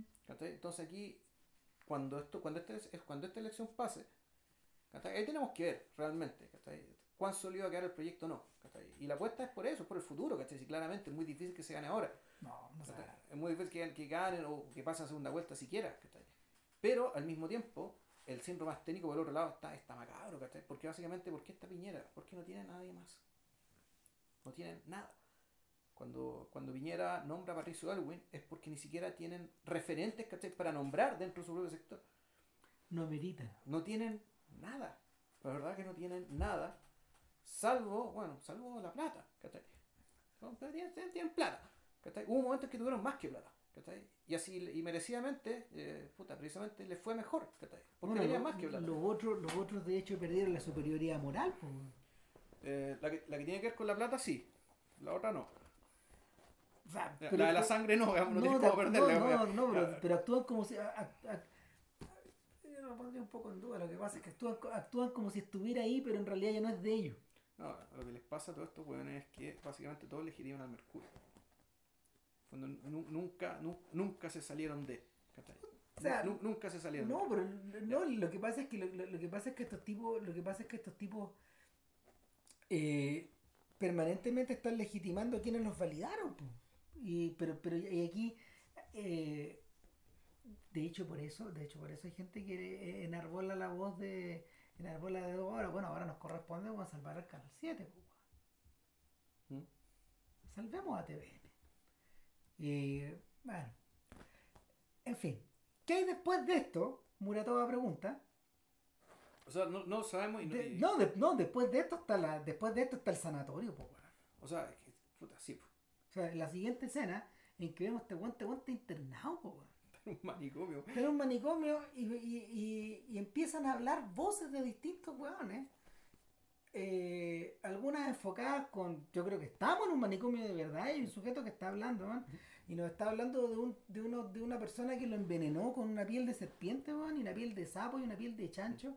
Mm. La mezcla química de estas pieles, weón, puta, genera algo en el estómago, y crea otra criatura. Y eso es lo que yo tengo adentro. Claro. La no. tengo hace seis años, weón. Y aquí, claro, aquí ya nos, weón, a, a la mitología. ¿Cachai? A los cuentos de vieja, a los cuentos de brujas, digamos. Puta, Ah, claro, eh, pues volvimos, volvimos a Taras Bulba, pues, weón. sí, po. Volvimos a Baba Yaga, weón, ¿cachai? Claro. A, a eso volvimos. Claro, ese es el mundo donde volvimos. O sea, eso, es- eso es lo que quedó, digamos, ¿cachai? Ya cuando se derrumbó todo. Entonces, eh, ya, está la locura y efectivamente llega este do- este- esta- estos dos personajes, ¿cachai? Los dos se llaman Macha, una rubia y otra morena, que también claramente tienen un valor alegórico, ¿cachai? Claramente son... Sí, cuando yo los veo, yo estoy pensando en las margaritas de Vera Chitiloa.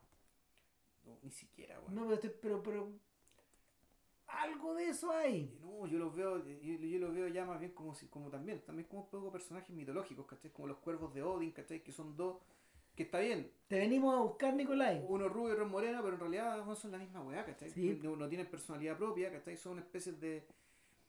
Podrían ser proyecciones de este mismo individuo también. Podrían- se las podría estar imaginando, ¿cachai? Y En el daría lo fondo mismo. lo son, pues Sí, se las está imaginando. Entonces, puta... Te venimos a buscar, Nicolai. Sale de aquí.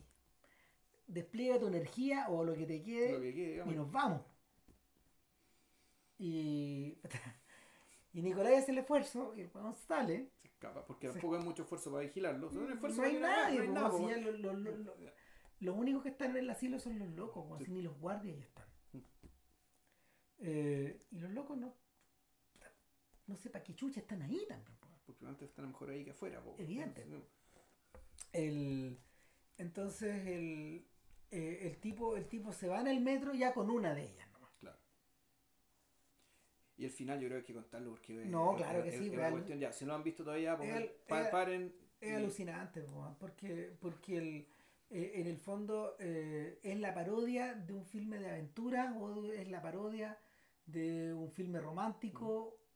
En el fondo es la parodia de, de una película guionizada, de, de un filme, de, de una, de, una, de una estructura que nosotros conocemos como es. ¿Cuál es la estructura? Eh, los amantes en fuga Claro. se dirigen hacia lo desconocido y por lo general en estas películas, como lo discutimos a propósito de, mm, Lo ponen claro. de Bonnie and Clyde, los, los atajan al final y mueren, mueren, mueren, Sí. mueren acribillados, O les pasa alguna weá, o muere uno y que el otro Puta, se, claro. o quedan separados. o se sacrifican, etcétera. Es una tragedia gigantesca, weón. Claro. Puta, pero la tragedia de Nicolás es que se queda dormido, pues, weón, van, van solos en el metro, es muy tarde aparentemente. Sí, está a punto de cerrar el metro. Claro, eh, y estamos llegando a la estación terminal y es cosa de bajarse e irse, pues. Sí, po. Eh, y esta chiquilla le da un beso eh, y, y, y al darle el beso ocurre lo contrario que con la bella durmiente. Le da el beso y se le duerme. weón se queda dormido. Y cuando llega el momento que hay que desalojar, ella. Y ahí vuelve el, el el tema paródico y el tema y el, el- el- el carácter como nimio de estos personajes, el hecho de que ella no sabe qué hacer. Ella colapsa. No, pues, sí, Se- colapsa, colapsa. No, no es capaz de lidiar con él, que le había jurado poco menos que amor eterno, que lo fue a rescatar y que se vio, sin embargo, ante el hecho que el weón se queda dormido, no sabe qué hacer. No hay nada más que hacer, pues es como ella, ella, ella, misma se convierte en un constructo sin un sentido, sin, sin- Sí. sin- sin un sentido claro. Y sin utilidad. Exactamente. Sí. El, el- este breve, esta bre- este, este, este, esta entelequia tan tenue se desarma como en las Mm. películas de Miyazaki. Claro. Se desarma y queda nada. Claro, entonces ella se sale eh, puta, que, que entra en crisis, eh, sale arrancando, ¿cachai? se convierte en el fondo en una parodia de heroína de esta, como decía Claro. Serrano. Este personaje se cae al suelo del metro Y se cae, en, en forma de cruz. se cae tal como había caído al principio. Exacto. En el, en- En el metro también. en el metro. Pero en uno de volvemos- los. el- volvemos el underground, digamos, nos acordamos de... claro. Y, y aquí, claro, el metro se cierra con el hueón adentro Y se va, pues. y se prende, y, no, y, se, y se mete dentro del túnel, se va a la oscuridad. ¿cachai? Se va a la oscuridad a seguir dando vueltas. o no se sabe, o sea, se va, en el fondo, y eso, eso es la Unión Soviética. ¿cachai? Se, Eso- lo- se eso- lo traga la historia. o, o, ¿cachai? o la historia se acaba O ahí, weón. se viene, no, no, se viene algo que no sabéis, no tenéis chucha idea que va a pasar. ¿Qué chucha es? ¿Qué viene? ¿Qué viene? Entonces tú, al ver la Bueno. película y sabiendo cuándo se filmó, tú decís, bueno, que, ¡oh, madre! ¿Cachai? Madre lo que está pensando Muratova respecto al futuro de su propio país. Claro, no, que no, es la nada, No. O sea, eh, pe- pe- pe- es peor, el incertidumbre total. Yo recomiendo, a, a propósito de eso, urgentemente eh, ver apenas se pueda la telenovela errante de Ruiz. Ya, Es sobre lo mismo. ya. Es exactamente lo mismo que es lo que hace Ruiz. De hecho, este es de podcast. Porque, eh, a ver, lo que hace Ruiz es volver a Chile eh, por primera vez como en 10 años más o menos. Y eh, inmediatamente convoca un montón de actores de teleseries, gente con la que él había trabajado en algunas ocasiones antes eh, a dos directores de foto, a Leo Coquín y Héctor Río. Y eh, en una en, en muy pocos días que le dejó libre el que le dejó libre la, la filmación de de eh, TV Dante, de la segunda temporada de TV Dante que alguna vez se dio por Film and Arts. La primera había sido dirigida por Peter Greenaway. La segunda es por Ruiz. Y, y con el material de 35 que le sobró de esto, hizo esta otra weá, digamos. Contrabandeó dos películas más, esta y otra más. Que esta- la otra todavía no está restaurada. Y no está, no está editada. Y, y, el- y el- el- la- lo que para el edificio es algo muy simple. Ruiz utiliza esta idea, una idea que él bosquejó en Palomita Blanca, y es que todas las tardes los ricos, los pobres, los buenos, los malos, los pagos, los civiles, todos, Todo ven teleserie. todos ven una teleserie, que Ya. es una mierda de teleserie. en Palomita Blanca. Y es una brutalidad, y es como para la risa, porque en el fondo todo lo que hemos visto se parodia acá y al revés. Todo lo que está parodiado acá, se, se descalabra en la, se descalabra en este mundo de de, de, de, de- que, que, que, que, está como que está como extirpado de la novela de, de la Furcade para contrabandearse en otra cosa. Entonces, esta telenovela, esta telenovela y los personajes de esta telenovela eh, están permanentes. Su único contacto con la realidad o con el exterior es que ellos ven la telenovela del lado. Y la telenovela del lado ve la del otro lado. Y la del otro lado ve la del otro lado y así.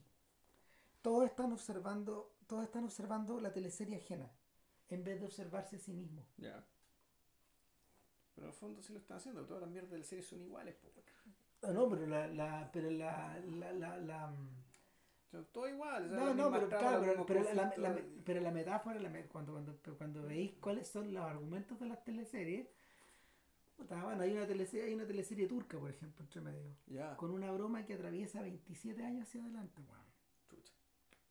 Weón, agarró al huevo esta weá y ahora, ahora se está riendo de nosotros, pues weón. Gente que ve teleseries turcas. Eh, no, el, hay teleseries de retornados, hay teleseries de aparecidos, hay teleseries, ¿cachai? Y finalmente lo que, lo que el público está observando en esa época, y esa es la sensación que yo tengo cuando veo, cuando vi la película, es que el- lo que Ruiz está pensando de la sociedad chilena es una son gente que está mirando las pantallas en vez de mirar lo que está pasando afuera, weón. Ya, Sí, eh, Ruiz filma en 1990, ahí, ahí, ahí, ahí, eh, en la construcción de la democracia, donde se está jugando todo lo que se está viviendo ahora, ya. donde se están tirando los dados, weón. Entonces este weón dice, no, no, no, la gente está cambiando de canal, pues, esa es la weá que están viendo, pues. O están viendo el partido, están viendo la teleserie, weón, no están, ¿cachai? Eh, El noticiario de una hora y media puta, en esa época no, era, era de una hora. era de una hora, pero no era muy distinto. No, claro. No, no, no, no, no, ven- no venían brandeados y no venían weón, pagados en las marcas weón, que salen las weas, digamos, pero en el interior del comercial, no, ya no en los comerciales, en el interior de los contenidos. claro.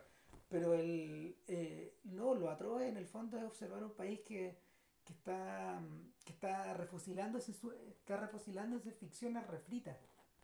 Do- y, y- y el no hay una weá media atroz hay, un- hay una hay una parodia de hay una parodia de unos agentes secretos que son asesinados weón, por unos terroristas que a su vez son asesinados por unos ultraderechistas que a su vez son asesinados weón, por unos contraterroristas po, weón.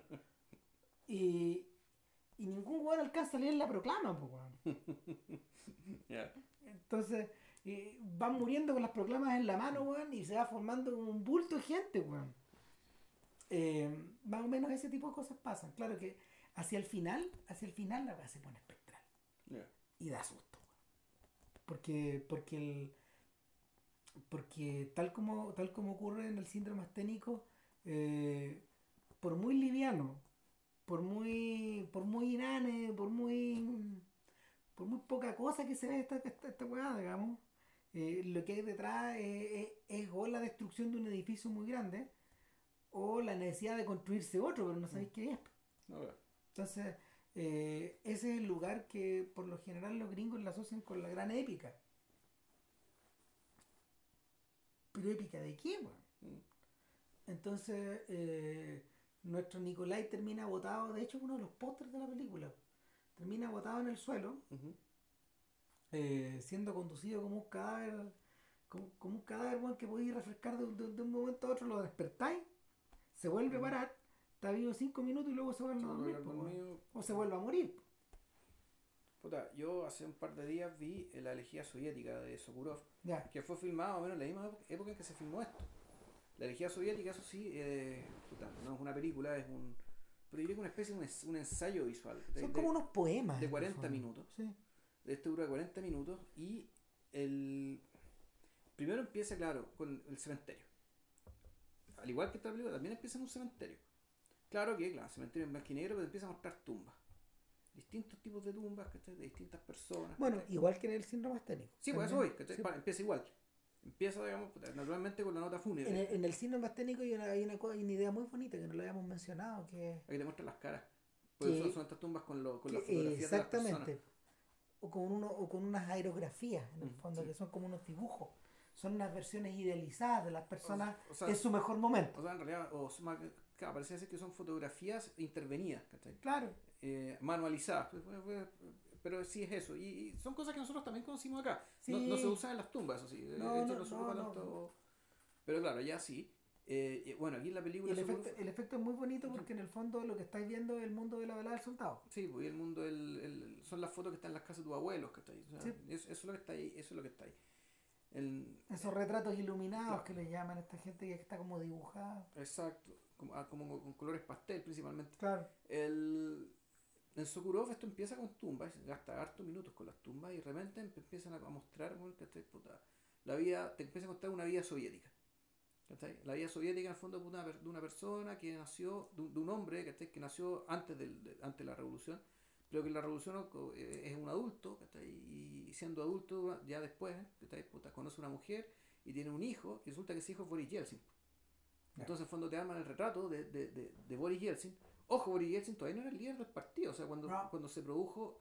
O sea, que hay un gesto bien, bien premonitorio, digamos, ¿cachai? de Sokurov de haber escogido a Boris Yeltsin, ¿cachai? como el rostro ¿cachai? de, del fin y del comienzo. Claro. No, Entonces- no a Gorbachev, por ejemplo. Claro, no es Gorbachev, es, es Boris Yeltsin. Empieza Boris Yeltsin, efectivamente, cuentan la vida de Boris Yeltsin, de cómo se conocieron sus padres ¿cachai? al, al inicio, de la- de la Unión Sovi- al inicio del país, de lo que era la Unión Soviética, y cómo él creció y cre- creció, estudió, se desarrolló, llegó a ser un- uno de los políticos más importantes del país, eh, dentro de la Unión Soviética, y, pero eso te lo cuentan de manera muy, muy somera, y esto acompañado con una cámara que lo sigue. Que lo- sigue a Yeltsin, lo sigue por un ascensor y después ve cómo sale y se mete un auto y se va. Y de ahí la, el- lo, que hace hace Sokurov hace algo súper sorprendente que es, es hablarte de la historia del país o mejor dicho eh, negar y esconderte la historia del país pero al mismo tiempo contarla a través de fotos de todos los miembros del comité central del partido desde la época de Lenin hasta el final Wow. entonces son. Es una, eh, y esto es, es bien propio de. de que eh, es bien propio de un sujeto que, es, que siempre ha estado un poco al filo de lo experimental. y sin ser un, un cineasta experimental, él tiene como cierta vocación de. De, ¿cómo se llama esto? de extremarse estos recursos que para dar con su punto. Entonces, el, aquí bueno, son o no sé, pueden ser 150 personas, ¿cachai? Mostrando el nombre. Solamente se da la foto y el nombre. Lenin, Kamenev, Brons, eh, Trotsky, Beria, Stalin. Molotov. Y empieza a nombrar Molotov, ta, ta, no sé cuántito, no sé cuántito, y pasan, y pasan. Y después aparece Khrushchev, aparecen los que nosotros conocimos porque iban a ser los máximos líderes. Eh, Chernenko. Chernenko, Andropov, eh, Brezhnev, naturalmente. ¿Cachai? También Gorbachev, Yeltsin, ¿cachai? Ta, ta, ta, hay cientos y cientos y cientos. Y dentro de esos cientos, naturalmente la mayoría son rusos, hay unos cuantos que tú puedes decir, este parece que son ucranianos. ¿cachai? Unos pocos georgianos, otros pocos armenios, ¿cachai? Y el resto ya no los reconocí, ¿cachai? No, no cachai, ¿dónde son? ¿cachai? Porque podrían ser rusos, podrían ser gente de... eh, bueno, tengo entendido que en general lo- las personas de las repúblicas soviéticas asiáticas eh, tenían sus apellidos rus- rusificados. Entonces puede ser que muchos de ellos que tenían apellidos rusos, que en realidad eran, eh, venían de algunas partes de la Unión Soviética. Pero, puta, el... Y después de eso, después de, fondo, de, de contarte la historia de la Unión Soviética a partir de los nombres y fotos ¿cachai? de los líderes del Comité Central, puta, m- te encontráis a Boris Yeltsin viendo la tele con un amigo. ¿Cachai? Están los dos viendo la tele con cara de, ¿para dónde va esto? ¿Qué es esto? ¿cachai? Con cara puta, un poco de desconcierto, ¿cachai? ¿De qué nos tenemos que hacer cargo? De una. En el fondo, una sensación de, de discontinuidad. Es de la, que- con- es la construcción de algo, el descalabro de algo. Claro, una discontinuidad. En el fondo, de- esto el pensar que, y toda esta sucesión de nombres, ¿cachai? Que en el fondo que lo único que, que quedó del pasado, ¿cachai? Son fotos de personas. Que no hay nada sobre lo cual poder construir lo que viene. Y, y la y el ánimo, digamos, y, el ánimo que parece expresar Boris Yeltsin al ver la tele, en la casa de su amigo, bueno, es eso. Bueno, eh, y la elegía soviética, en el fondo, termina siendo este puta. La elegía soviética es la elegía una, a una gran, a un gran algo de lo que no realmente no quedó nada, sobre lo cual montar nada. el, ah, es como cuando Edgardo Marín habla de la ¿De de, qué? de la Copa, mm, ¿cómo se llama? De la Copa América sin futuro. ¿La Copa América Bicentenario o la No, la anterior. Ya, Este buen dijo, no, esta Copa América no tiene futuro. la del Sí. 2015. Claro. Me decía eso, como decía que en el fondo eh, no, no- no- él no está haciendo referencia a la, a la generación de los jugadores, sino que a lo que venía y a las bases en las que estaba construido. ya. En el fondo a lo espurio de esa a lo espurio, a, a lo espurio, a lo espurio de esa energía. Ya. De construida sobre la base weón, de puta de engaño, de coimas, Sí. de y- Ah, igual se equivocó un poco, porque igual alcanzó No, a ganar sí. una segunda Copa América.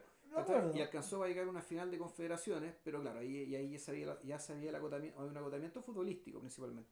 Pero, pero, lo, pero lo que está haciendo referencia yo creo que igual, lo, igual se sostiene, si en el fondo es la es el apostar por el ahora y no por el después, pues. No tener nada después. Lo que pasa es que, lo que, pasa es que el fútbol chileno es tan precario que no. El después depende de otras instituciones aún más precarias que son los clubes. Y su escasa capacidad de aprovechar el talento natural que hay en Chile, porque lo hay. Lo hay. Aquí en Chile salen cabros buenos para la pelota y no son pocos. Pero nos estamos llenando Pero- de treintones, Pero pues, no, no los detectan, no son bien detec- no son detectados y los que son detectados no son bien formados. Entonces tienen que aparecer prodigios como Vidal.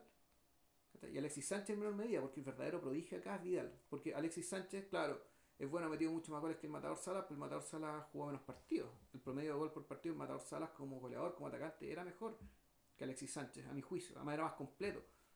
Eh, claro, tuvo más mala suerte en su carrera, eso sí, ¿cachai? Ah. Tuvo esta lesión que lo cagó, ¿cachai? En cambio, claro, Alexis en ese sentido tenía una carrera más, pare- más pareja. Pero lo que es talento y capacidad, capacidad no solo de go- de goleadora, sino de- como, como delantero en general, yo creo que, claro, el Matador Salas era más. Vidal, en cambio. Vidal solamente puede ser comparable con Elías Figueroa. Ah, es Don, Don Elías y Vidal, tú uno irá un poco más un poco más abajo, al mismo nivel, otro irá que un poco más arriba, pero eso es Vidal. O sea, no es menos que eso. Es otras cosas también. No, es que, puta, es que es tan grande, ¿cachai? Es tan titánico, ¿cachai? Que pese, pese o, a, o a gracias, ¿cachai? A todo su exceso, a sus desmadres, ¿cachai? A su, a su forma de ser, a su frontalidad, ¿cachai? Que bueno, es que él, él juega como es, ¿Eh? ¿cachai? Y él vive como juega.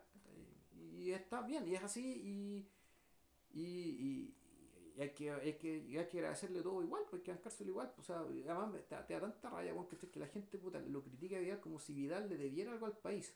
Eso. ¿cachai? Cuando, cuando puta, Chile a Vidal no lo dio. eh, Y eso que yo no soy un videalista, bueno, reconozco eso. puta, eh, en el fondo pasando de la cuenta, como si Chile le hubiera dado, weón, puta, la mejor educación del mundo, que se le hubiera dado una televisión pública estupenda, ¿cachai? Para que se educara. Puta, Vidal, no, el, el país no le dio nada, ¿cachai? Y sin embargo, puta, este buen juega lesionado, ¿cachai? Por, por esta ficción llamada Chile. Bueno, a propósito de eso, ¿ah? y volviendo a nuestro rusismo, hay un dejo de lo mismo en las entrevistas de Putin conducidas por Oliver Stone. Ya. Cuando Putin, eh, cuando Stone en el fondo le pregunta a Putin, bueno, ¿y dónde salió usted? Y el Putin deja súper claro su desprecio por Gorbachev, Ya. grande, y, ¿Y por Yeltsin? le debe todo. Ya. y no lo critica, pero sí alcanza a perfilar la idea, la idea de la idea de una la idea de un, de un político que puede haber sido muy grande, pero que precisamente a partir de la a partir de haber vivido este, este, este- este espacio de cambio atroz, eh, se derrumbó. Se derrumbó en forma se derrumbó personal, política, moralmente y, y su salud se derrumbó. O sea, el alcoholismo galopante de, de Yeltsin en los 90 tiene su origen en esta. Ya. Es medio parecido a la forma en que se derrumba Lyndon Johnson, también, de la misma manera. Y, y cuando caen es como. eh, eh, es prácticamente una demolición. Es la, demo- es la- la- es la demolición de un edificio, no queda nada. O sea, a Johnson Vietnam se lo llevó, weón, y el weón murió antes, antes que se acabara la guerra. O sea, muere el 73. Eh, en, el mismo, en, el, en el caso de Yeltsin es más o menos parecido. Pero sorprende mucho el respeto casi religioso que Putin le tiene a este weón. Ya. O sea, a este weón le debo todo. Y le debemos todo, Ya. en el fondo. A, a- a eso va. Eh, O sea, eh, en el fondo él fue el hombre, él fue el rostro y el puño, digamos, el, el puño, el rostro, lo que sea que, que permitió puta, que el fondo el desastre no fuera completo. Claro, O sea, permitió, el fondo, el, un papel como, puta, bueno, esta es la comparación. El, ¿Quién es el weón que el fondo saca a Argentina de la crisis? Eh, que es un personaje bien oscuro, que es Dualde. Sí. O sea, que es un, hasta por lo que sé, es un reconocido ladrón, que el weón se fundió el Banco de la Provincia, ¿cachai? Como tantos otros, pero él fue el hombre que apagó el incendio. sí, no, no, no estamos buscando, no estamos buscando, aquí, aquí no, Están buscando probidad, ¿acaso? Están buscando, No, eh, efectivamente, que son las personas que, puta, que evitaron la guerra civil. en O sea, de hecho, cuando evitaron uno, el escalar absoluto. cuando uno piensa en Nicolai, por eso es tan importante que Muratova lo presente de una manera totalmente antiheroica, Mm. totalmente oscura, totalmente ambigua. Eh, este sujeto que es don nadie, este es el alma rusa, perdón, el alma soviética. O sea, es- este es el estado en el que se encuentra. Ah. Este, está, este es el estado en que está el soldado. ¿Cachai? Este es el hombre nuevo. Claro. Ah. Esto fue el hombre nuevo. Ah, Eso, exactamente. No, pues. En Bueno, realidad no, ni siquiera, porque acuérdate que el soldado muere. sí, pues el soldado muere y se convierte en una cara más en rostro más. En un Exacto. rostro más en este panteón. Mm. No, eh, quedamos Bueno, para la próxima semana. Para la próxima con- semana, bueno, en realidad vamos a grabar yo creo que aquí el, el fin de Sí, semana. claro, unos o sea, tres días to- más. Claro, con, con Kalatasov. Con- con Kaltosov. Ka- Kalatosov, perdón. Y, y de ahí veremos qué hacemos. De ahí veremos que no, de ahí hay estas cosas en la lista. De partida, bueno, de un personaje importantísimo en este podcast, eh, en este podcast que es Federico Lupi. eh, falleció hace poco, entonces estamos pensando hacer eh, las, todas las colaboraciones, hacer un podcast dedicado a las colaboraciones de Lupi con Aris- Aristarain, Claro. que son seis películas. eh, son, es la trilogía más menos conocida de Un lugar en el mundo, Martin H. y lugares, comunes, que- más eh, La- tiempo de revancha, los últimos días, el últimos días de la que víctima son y, películas argentinas hechas, Claro. películas argentinas de género hechas en, en- en la época de, la- de la dictadura. y la ley de la en los 80. frontera, ¿no? Y La Ley de la Frontera es una película española, Claro. eh, un western, digamos, en- Sí, un que, western. que transcurre en algún, en, algún lugar de la frontera entre Portugal y Galicia. claro. Eh, Pero eso no va a ser de inmediato, o sea, eso no, puede no, ser no, eso nos va a tomar un rato, o sea, También, eh, también está al debe Pung, por un bollo. Claro. Estamos viendo sus películas antes de que se, a Ramírez se ocurriera lo del Octubre Rojo, así que eh, nuevo material hay, así que Eso. Ya, nos Y vemos. ahora, deseenos suerte, vamos a probar si es que funciona esta cuestión de la grabadora, a ver si es que la podemos traspasar o no. Ya, chau. Vale, chao.